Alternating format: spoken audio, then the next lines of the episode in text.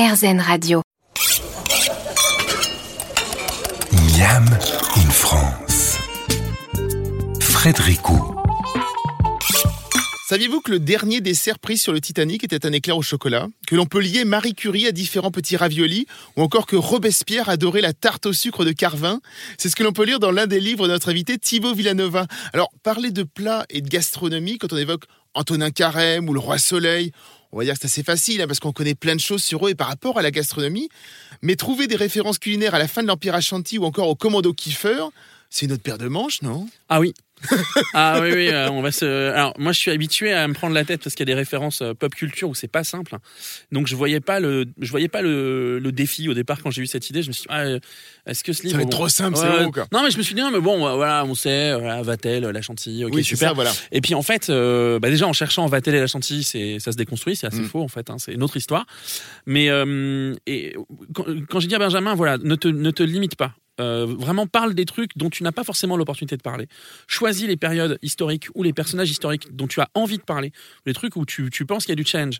Euh, moi, j'avais besoin de ça aussi, de de, de de pas être dans un truc en mode euh, on a l'idée, c'est cool, ça roule, on y va. Non. En vrai, le, le truc, c'est d'être à la, enfin ça, c'est la base de- du travail de Benjamin et le mien aussi Mm. c'est euh, être à la hauteur de la tâche euh, qui est la nôtre et euh, des références dont on s'inspire, mais aussi la communauté qui nous écoute et de jamais proposer quelque chose qui soit pas qualitatif ou pas poussé à fond.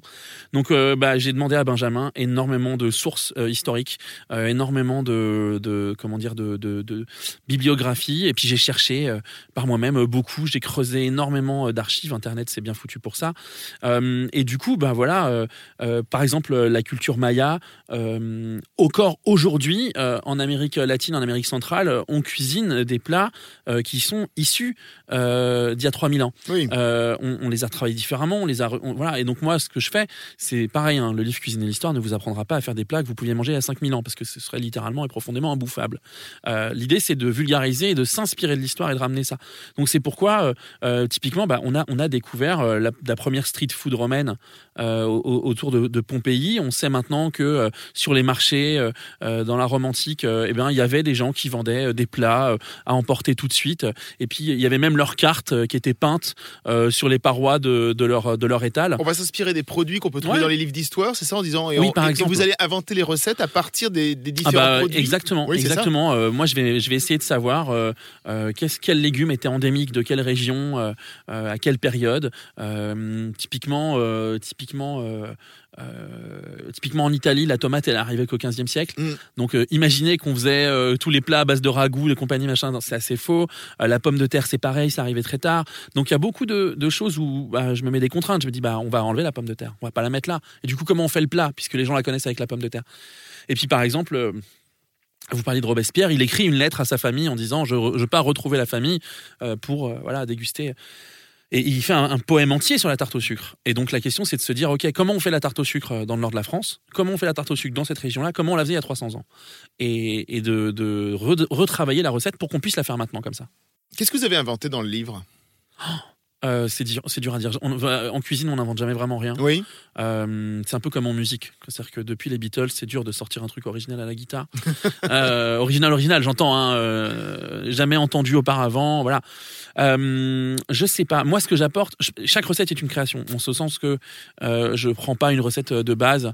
Voilà, je sais pas. Je prends pas. Il, n'existe pas d'ailleurs de. de il y a le guide culinaire d'Escoffier Mm. qui, qui, qui pave un peu le chemin des chefs euh, des 100 dernières années. Mais euh, c'est pareil, euh, si on fait des crêpes ou une blanquette euh, à la Escoffier, aujourd'hui, on n'arriverait pas, ça rentre pas dans les codes d'aujourd'hui. Donc il y a un retravail, une réécriture. La seule chose que je prends qui existe déjà sont les techniques, les techniques de liaison des sauces, les techniques de création des sauces, de cuisson, tout ça. Et puis je, je, je tiraille tout ça. Chaque recette est une création à proprement parler. Je vais pas dire que j'ai réinventé une blanquette de veau.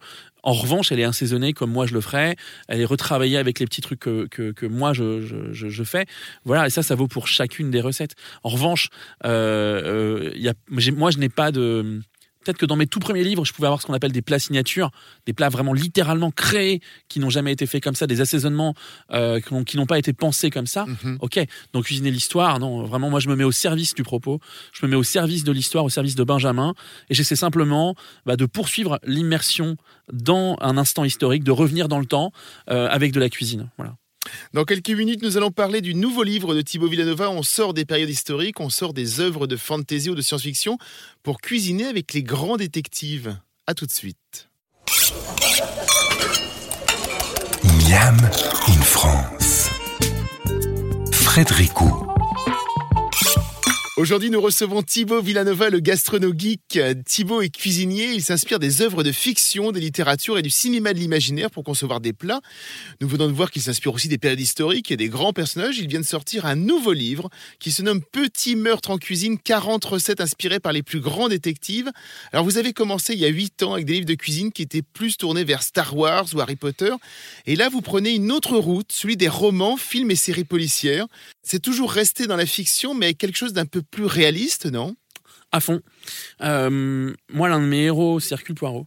Euh, j'ai été biberonné euh, par ma mère qui avait tout un tas de romans, Le Masque, et enfin voilà, donc Agatha Christie pleine patate, et ça fait des années qu'on a envie de le faire avec, avec ma femme qui elle-même est fan de, de Hercule Poirot et puis de Miss Marple et ainsi de suite. Et puis, euh, comment dire, on... j'ai appelé Hachette, j'ai dit j'ai envie de le faire, je vais le faire. hein, on- Débrouillez-vous avec ça. et en fait, ils ont adoré l'idée parce qu'eux-mêmes, ils sont fans de, de tous ces trucs-là. Bien sûr. Donc on est dans le réel, euh, on utilise la même méthode que une sorte de semi-réel, en fait. Oui, oui, bah oui, parce qu'il y a, il y a, y a, alors il y a aussi, j'ai quand même, je peux pas m'empêcher. Il y a quand même quelques détectives dans l'ouvrage, euh, comme Hellboy ou comme John Constantine, qui sont issus de la pop culture, qui sont des détectives de l'occulte et ainsi de suite, qui me permet un peu de de rester dans ce que je sais faire Mm. euh, et puis de pas perdre aussi euh, ma communauté euh, qui je le découvre aussi et je, je le vois assez positivement est fan de tous ces trucs là alors on dit 40 recettes inspirées par les plus souvent grands. des racines hein, de ce qui, de Ah la pop oui. culture aussi. Bah, bien hein, sûr, bien, sûr. euh, C'est, je parlais, je parlais des Beatles en musique. C'est difficile de faire du polar sans passer par la case Conan Doyle ou Agatha Christie, forcément.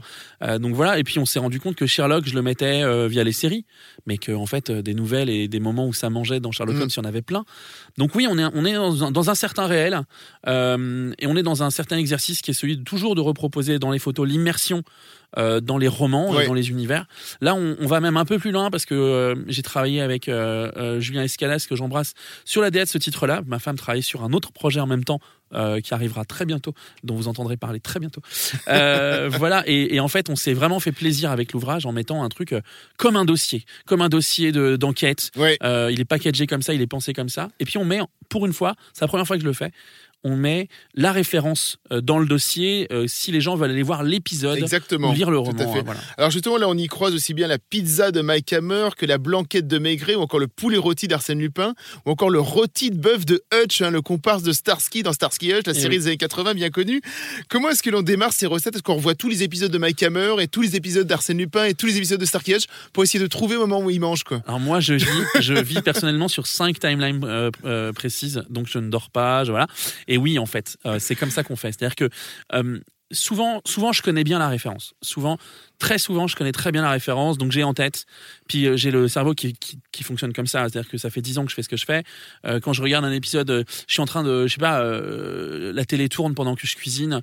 Il y a un épisode de Starsky Hutch, je les vois manger, alors j'arrête ce que je fais. je vais mettre devant l'écran, rewind, je reprends la scène, je regarde. Est-ce que c'est intéressant ou pas? Et c'était assez fou quand j'ai préparé ce projet de me rendre compte que, euh, en fait, j'avais toujours baigné là-dedans. euh, sans vraiment le savoir. Et euh, par exemple, il y a, on fait un hot dog pour l'inspecteur Harry. Hier, quelqu'un me disait, c'est un peu simple. Mais en fait, la scène, elle est comme ça. Le mec, il se met au comptoir, il commande un hot dog, on lui apporte un hot dog. Euh, parce que c'est un super flic qui demande euh, euh, au gars derrière le comptoir, et tu la vois toujours, la, la voiture beige garée devant la banque? Ouais, ok, appelle les collègues, j'y vais. Et en fait, la banque était en train de se faire braquer. Du coup, il va arrêter le braquage, et quand il finit le braquage, qu'est-ce qu'il fait? Bah, Il va finir son hot dog. Et donc, bah, moi, j'ai une, une recette. Donc, je fais la recette du pain hot dog pour apprendre aux gens à le faire, Oui. de la saucisse, de la relish, de la sauce. Il y a plein de matières pour tirer quelque chose de ça. C'est un peu la question que je vous ai posée quand nous parlions de cuisiner l'histoire. hein. Est-ce que quand on travaille des œuvres réalistes, est-ce qu'on travaille de la même manière qu'avec les personnages de l'imaginaire? Non, parce que euh, pour le coup, on touche à quelque chose qui est assez prégnant pour le lecteur. C'est-à-dire que c'est littéralement des plats qu'il a déjà vus, euh, qu'il connaît, qu'il a Mm. déjà mangé. Euh, Il n'y a pas le. le- Il n'y a pas le sandwich de Maigret Alors non, mais parce que alors euh, Ça, c'était trop simple aussi? alors il y a, il y a déjà il y a plein de trucs. Maigret, Maigret et Hercule Poirot, c'est deux héros qui, euh, qui, ont, qui ont un bon coup de fourchette. Oui. Hercule Poirot euh, est, est en plus de ça un fin gourmet. Donc euh, Hercule, il a fallu choisir euh, quelle recette on allait faire. Et Maigret, c'est un peu ça. Maigret, c'est juste que Simon, il a beaucoup écrit sur Maigret et sur les, les plats favoris de Maigret. Et typiquement, les vrais fans de Maigret, quand ils prennent le livre, ils rigolent parce que les gens en France, on cuisine beaucoup la blanquette avec le, le riz. Maigret, il aime sa blanquette avec des frites. Et ça, on le sait que quand on est fan de Maigret. Et puis c'est la blanquette de sa femme. C'était l'occasion de dire c'est son plat favori, comment je le sais, Simone on l'a dit, et puis comment il les mange avec des frites, donc bah, on, va, on va retravailler ça. Et pour autant, c'est old school comme référence Maigret, mais la technique de la blanquette dans l'ouvrage, elle est vraiment chouette. Euh, voilà, Toutes on- les on s'est donné envie. hein. On continue d'arpenter les rues sombres des grands détectives, un sandwich à la main, par exemple celui de Maigret ou pas. Ouais, ouais, exactement. Avec notre invité Thibaut Villanova, on se retrouve tout de suite. Miam in France. Frédéric. Nous sommes toujours dans les studios de Radio pour Miami in France qui confronte aujourd'hui les œuvres de fiction avec la cuisine. Pour nous accompagner tout du long, Thibaut Villanova pour ce dernier livre. Thibaut, Petit meurtre en cuisine. 40 recettes inspirées par les plus grands détectives aux éditions Hachette Heroes. Toujours important de, de citer l'éditeur, il est content comme ça. Est-ce qu'il y a des personnages qui vous ont donné du fil à retordre comme eux peuvent avoir dans leurs enquêtes? Euh, Il y, en a- eu quelques-uns. euh, Il y en a eu quelques-uns parce que euh, je pense à Perry Mason. je pense à Perry Mason. On a fini par faire un burger parce que il en mange, on le voit en manger, et puis surtout il mange un burger. euh, dans la, série, dans la série récente, hein, c'est le la Perry série, Mason. exactement, C'est la série exactement, récente. C'est hein. Perry, Voilà. Perry Mason dans les années euh, 30. hein. Exactement, Ouais. aux, aux- prémices de, euh, de, de ce qu'il est la avant série d'être des un- années 70-80. Ah non, pas Ouais, du ouais, tout, pas du tout, pas du tout. Euh, on voit tout Los Angeles de l'époque avec des lieux très précis, mais on les voit jamais vraiment manger. On sait ce qu'ils mangent, mais on les voit Ouais. jamais vraiment manger. Et là, typiquement, le truc fun, et c'est un peu comme Harry Bosch, ça mange beaucoup dans Bosch, euh, mais on sait pas vraiment quoi. On sait où est-ce qu'il achète à manger en revanche. Et du coup, bah là, moi, pour le coup, bah, il a fallu que je passe les coups de fil pour essayer de savoir euh, quel était le menu de ce burger joint qui existe vraiment dans la vraie vie, euh, qu'est-ce qu'il mettait dans la sauce, comment il la faisait et comment moi je pouvais le refaire. Donc ça, c'était Ah, vous aussi, vous faites une vraie enquête en fait. bien sûr, Ah ouais. à chaque fois. Euh, par exemple, quand vous avez Jonathan et Jennifer, donc les fameux justiciers milliardaires, Ouais. hein, de l'amour du risque, Ouais. la, série, la fameuse série des années 80, les, les palmiers feuilletés, c'est par rapport au décor ou Non, c'est une vraie recette qui est faite vraie vraiment dans le truc. Ouais, ouais. En fait, Ah. euh, en fait, euh, euh, Jennifer, elle veut investir. euh, J'étais pas assez fan à l'époque pour me souvenir des palmiers feuilletés Mais de, en fait- de Jennifer En fait, c'est même c'est hyper drôle parce que en fait, elle veut investir. ils ont un ami qui est un chef français, qui est Maurice, Oui. qui donne des cours de cuisine et du coup, il donne des cours de cuisine à ses investisseurs, dont font partie Jonathan et Jennifer. Et du coup, il y a cette scène dans l'épisode où en fait, ils vont cuisiner, faire de la pâtisserie. Et on ne sait pas ce qu'ils cuisinent. Ils commencent à, faire de la pâtisserie, sauf qu'à un moment donné, ben euh, Maurice, il a euh, son livre de recettes qui est ouvert à la page euh, les palmiers feuilletés, et on voit la recette. Euh, on voit pas les ingrédients machin. Donc je me dis bah là littéralement, qu'est-ce qu'ils vont cuisiner? Je regarde la scène, je les vois pas manger, je les vois faire une pâte et tout. Et puis il y a un gros plan sur le mec qui tient son bouquin avec la recette qu'ils vont faire. Donc là j'essaie de j'essaie de ouais, un peu la, la chance, la chance. Et voilà. Mais mais pour le coup j'ai dû me refaire euh, quelques saisons de, de toutes les séries. euh, de- moi me, me font rêver. hein, euh, J'ai adoré ça.